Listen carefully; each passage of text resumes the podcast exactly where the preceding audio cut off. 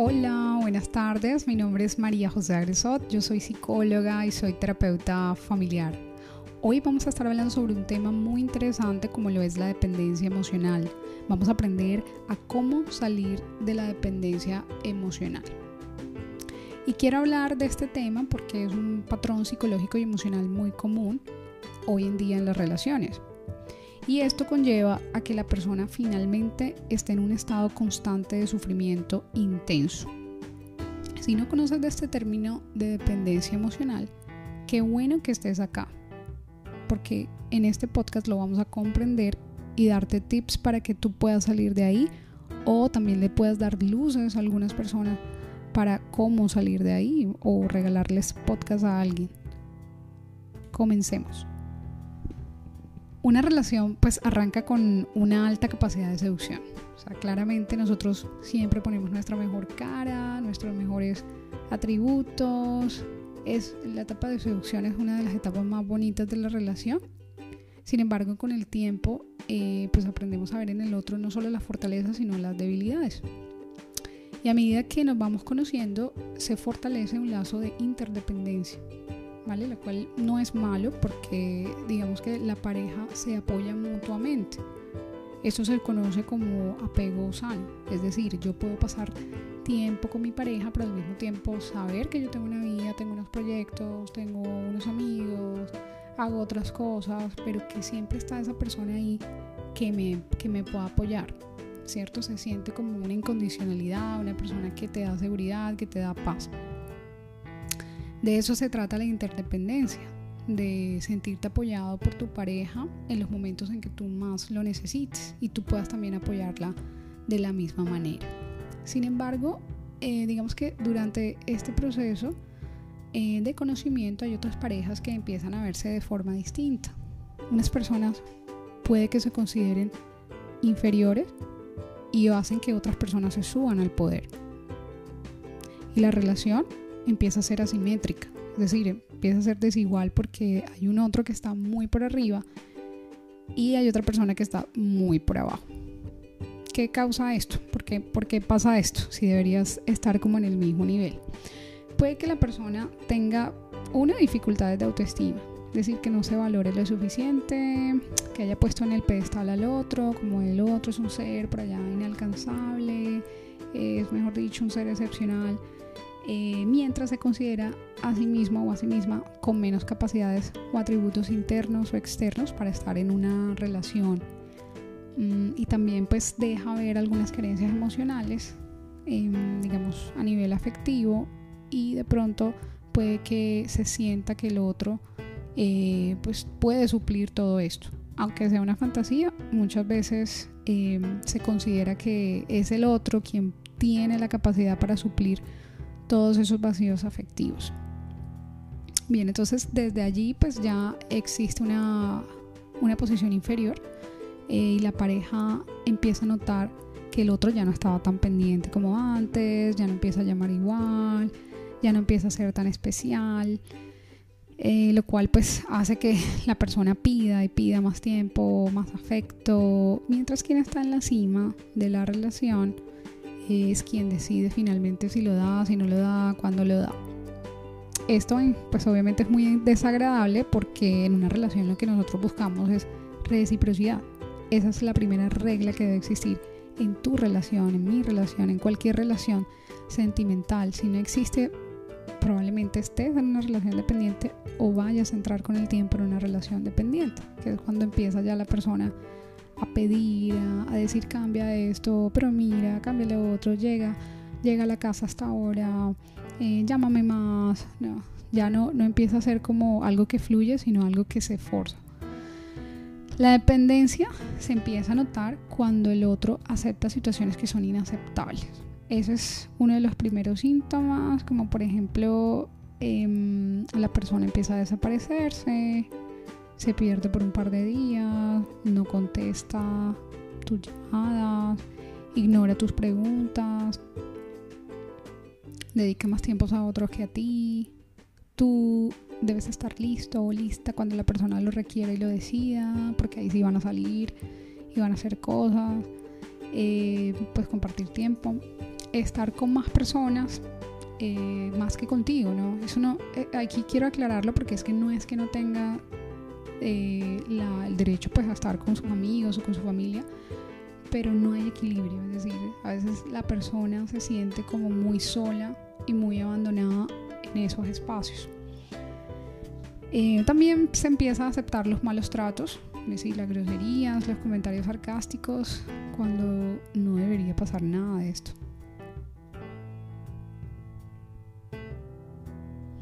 El dependiente pone su fuente de felicidad en el otro. Y esto pues obviamente es un problema porque imagínate, nadie puede hacer feliz al otro totalmente si el otro no está internamente feliz. Em, incluso existen frases muy independientes que las voy a mencionar aquí, como por ejemplo, sin ti no podría vivir. No voy a conseguir a nadie tan buen partido como tú. O no me, no me gusta nadie más o no me puedo fijar en nadie más, solo tú. Em, ya ahí estás entregando demasiado al otro. Porque el otro, adivina, pues no puede ser eh, responsable de tu fuente de felicidad. ¿Por qué? Porque no puede cumplirlo del todo. Como dijimos, la persona debe encontrar su propia paz, su propia tranquilidad, su propia fuente de felicidad. El otro está ahí para compartirlo contigo y hacer parte de. Pero no puede ser el responsable número uno de que tú seas feliz.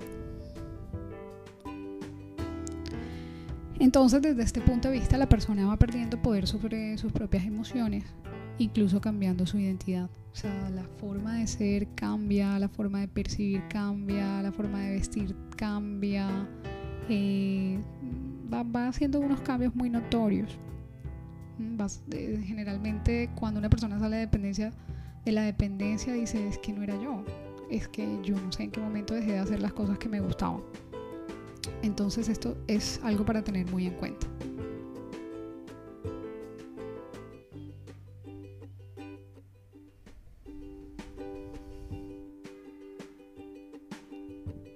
Para soltar, eh, cuando no se puede hacer por, por uno mismo, es necesario buscar ayuda. No solamente de tus familiares, que en muchos de los casos los familiares ya saben que no estás bien con esa persona, que esa persona te hace daño, te lo han dicho varias veces, te han dado consejos, incluso hasta se aburren de, decirte, sabes que esta persona no te conviene, sigues con él o con ella. Eh, y, ahí es una parte muy complicada y quiero ser muy comprensiva con quien vive en la dinámica disfuncional de la dependencia, porque es una persona que sabe muy en el fondo lo que tiene que hacer, pero no está en la capacidad o no se siente en la capacidad para hacerlo. Ya aquí se ha formado lo que se conoce la, como la adicción. Y la adicción es no solamente hacia una botella, hacia las drogas, la adicción también puede ser hacia las personas. La persona dependiente incluso a veces no lo sabe que lo es. A veces simplemente se está viviendo en el día a día, los conflictos del día a día, eh, y no sabe pues que, que está dentro de esta dinámica, simplemente piensa que son conflictos como otros conflictos más de, de, la, de cualquier otra relación yo creo que es muy válido em, hacer esta pregunta porque quien vive la dependencia se lo ha hecho. Si yo estoy sufriendo demasiado, ¿por qué sigo ahí? O muchas veces los familiares incluso también, o los amigos, la familia, la gente más cercana, la gente que te quiere, dice, pero si sufres, ¿por qué no te vas? ¿Qué pasa ahí? Y obviamente eh, esto se responde de la siguiente manera. Eh, las personas cuando ya están en esta, etapa han dejado de expresarse como son.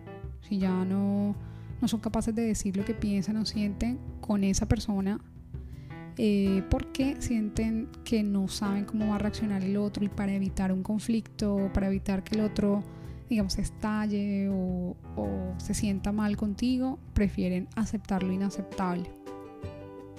Y esto es muy confuso Em, pero lo voy a explicar y, esto, y esto responde la, la, pregunta de por qué si sufro sigo ahí. Y es que muchas veces en estas relaciones lo que, lo que pasa es que se envían mensajes ambivalentes. ¿Qué significa un mensaje ambivalente? Es que yo te quiero, pero al mismo tiempo te ignoro. O tú eres importante para mí, demasiado importante, no te imaginas cuánto, pero no te dedican ni el mínimo del tiempo suficiente.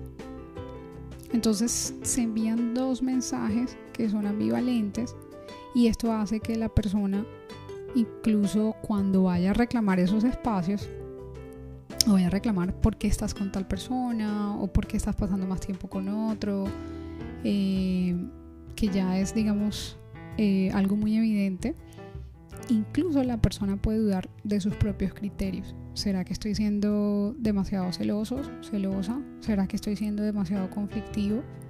Esto es tan confuso em, que, que hay que prestar mucha atención, porque incluso la personalidad narcisista puede hacerte ver que estás equivocado, puede hacerte ver que estás equivocada. Y siempre hay una excusa para defender su comportamiento. ¿Vale?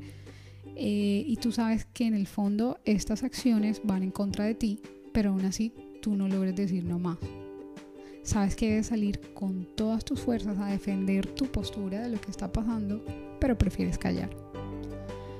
En el fondo, eh, la persona sigue esperando un cambio, ya que el cerebro obviamente se queda con los momentos más placenteros y son los que más recuerda y es cuando la persona dice, pero si él no era así o si ella tampoco era así, porque ahora sí lo es. Y si lo fue antes, tiene la capacidad para volver a ser pues una persona diferente. Eh, en estos casos, quiero ser muy clara y hay que reconocer que la relación es lo que es en este tiempo presente, independientemente si anteriormente fue distinto. La relación es lo que es en este tiempo presente ahora mismo no funciona ni va a funcionar bajo esa disarmonía relacional. Y yo sé que gran parte de las cosas que enganchan una relación eh, son las ilusiones y las expectativas, los planes que se tenían en conjunto. Pero cuando aterrizamos la realidad, vemos la incompatibilidad.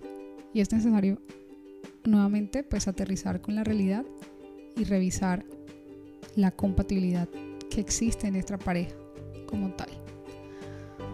Usualmente eh, otro síntoma, otro comportamiento muy típico de la relación dependiente es que ya han terminado varias veces y vuelven a reencontrarse y vuelven a dar la, cuarta oportunidad en la relación y los conflictos siguen y cada vez se va haciendo pues mucho más complicado de salir eh, desde estos mensajes ambivalentes que se envían.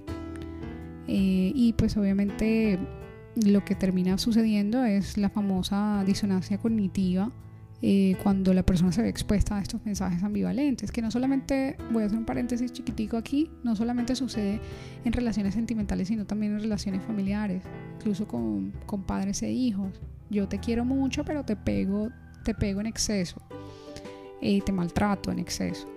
Mm, y desde este punto de vista, la, disonancia cognitiva lo que hace es generar una sensación de locura, generar una sensación de atadura. No hago nada porque recibo dos mensajes tan confusos que no sé qué hacer, ¿cierto? Entonces la persona simplemente no hace nada, se queda ahí, como en posición de aguantar y aguantar.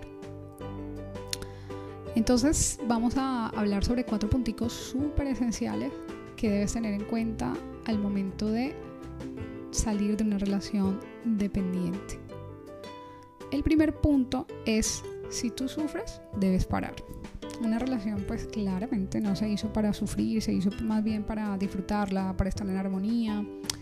Eso no quiere decir que no vayan a haber conflictos, pero en general cuando evalúas tu relación es más lo que disfrutas que lo que sufre. Si tú haces el balance y estás más hacia sufriendo más que disfrutando, pues entonces debes parar con la relación. Punto número dos. Nadie cambia a nadie. Yo sé que se quiere que la persona sea cortés, que vuelva a hacer lo que fue en el pasado, pero hay que tener en cuenta una realidad y es que la persona ofrece lo que está en capacidad de ofrecer y esa es la realidad. Y lo tercero es confiar en tus sueños e ilusiones por encima de cualquier cosa si no se va a dar con esta persona, eso no quiere decir que tus sueños mueren ahí. Tus ilusiones siguen y van contigo donde tú vayas. Y eso es muy importante que lo sepa. Em, digamos que si tú, tú tienes claro que quieres una relación sana, ve por esa relación sana. Si tú tienes claro que mereces más, ve por más. A veces las ilusiones nos, nos juegan un gol o digamos que son como un autoengaño eh, porque nos hacen poner como expectativas y realidad sobre personas eh, o sobre situaciones que no lo pueden finalmente cumplir. Entonces confía en ti y confía en tus sueños e ilusiones. Y lo tercero, perdón, y lo cuarto es cortar de raíz, porque es la forma, digamos que más, es la forma más radical para superar esta dependencia. y en este proceso me voy a detener porque el cortar de raíz en una dinámica disfuncional, especialmente cuando, cuando estoy atendiendo pacientes, no es como de un día a otro. Entonces, eh, por eso quiero hacer énfasis en que hay que tener mucha paciencia en los procesos. Tú no vas a decepcionar a nadie porque no cortes con alguien inmediatamente. Es decir, o sea, no es como, como que me prefiero no contarle a nadie en lo que estoy porque ni yo soy capaz de salir y me da vergüenza que los otros sepan que yo no tengo la, la voluntad para. No importa, levanta la mano, busca ayuda profesional, busca ese amigo o esa amiga pues que te pueda también aconsejar eh, y, que, y, que, sea comprensivo contigo, ¿no? Porque a veces eh, se quiere que se termine ya, ya y, y no es tan fácil. Pero sí sabes que esto tiene que pasar de forma radical, porque es la única manera y quiero hablar de la distancia cero, es la única manera para poder superar a alguien.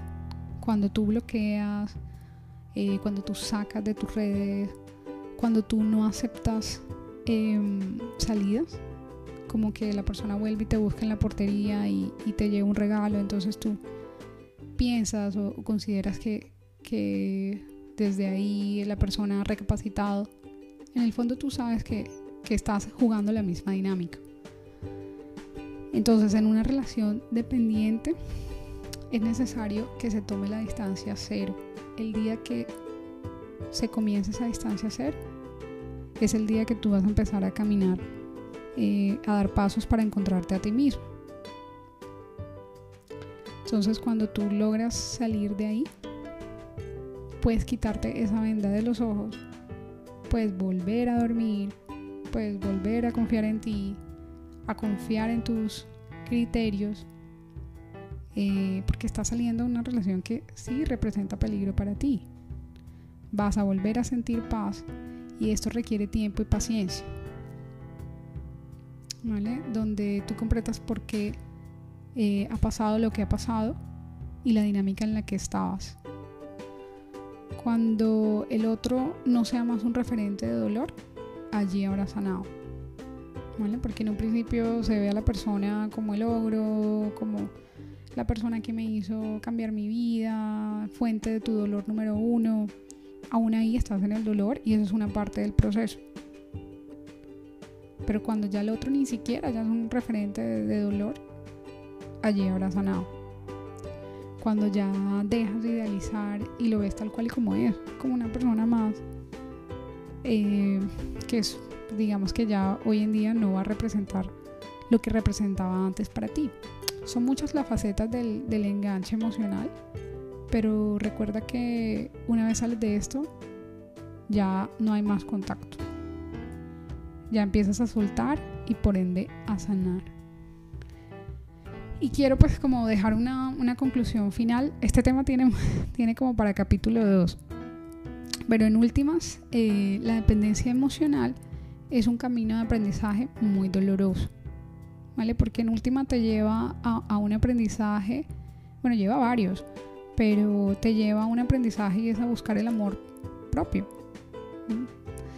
Es una situación que sabes que debe tener una resolución definitiva, una solución radical, porque en muchos casos, eh, pues a veces se convierte en un episodio, no se convierte en un episodio feo de tu vida, se va a convertir, se vuelve tu vida y se vuelve tu forma de relacionarte.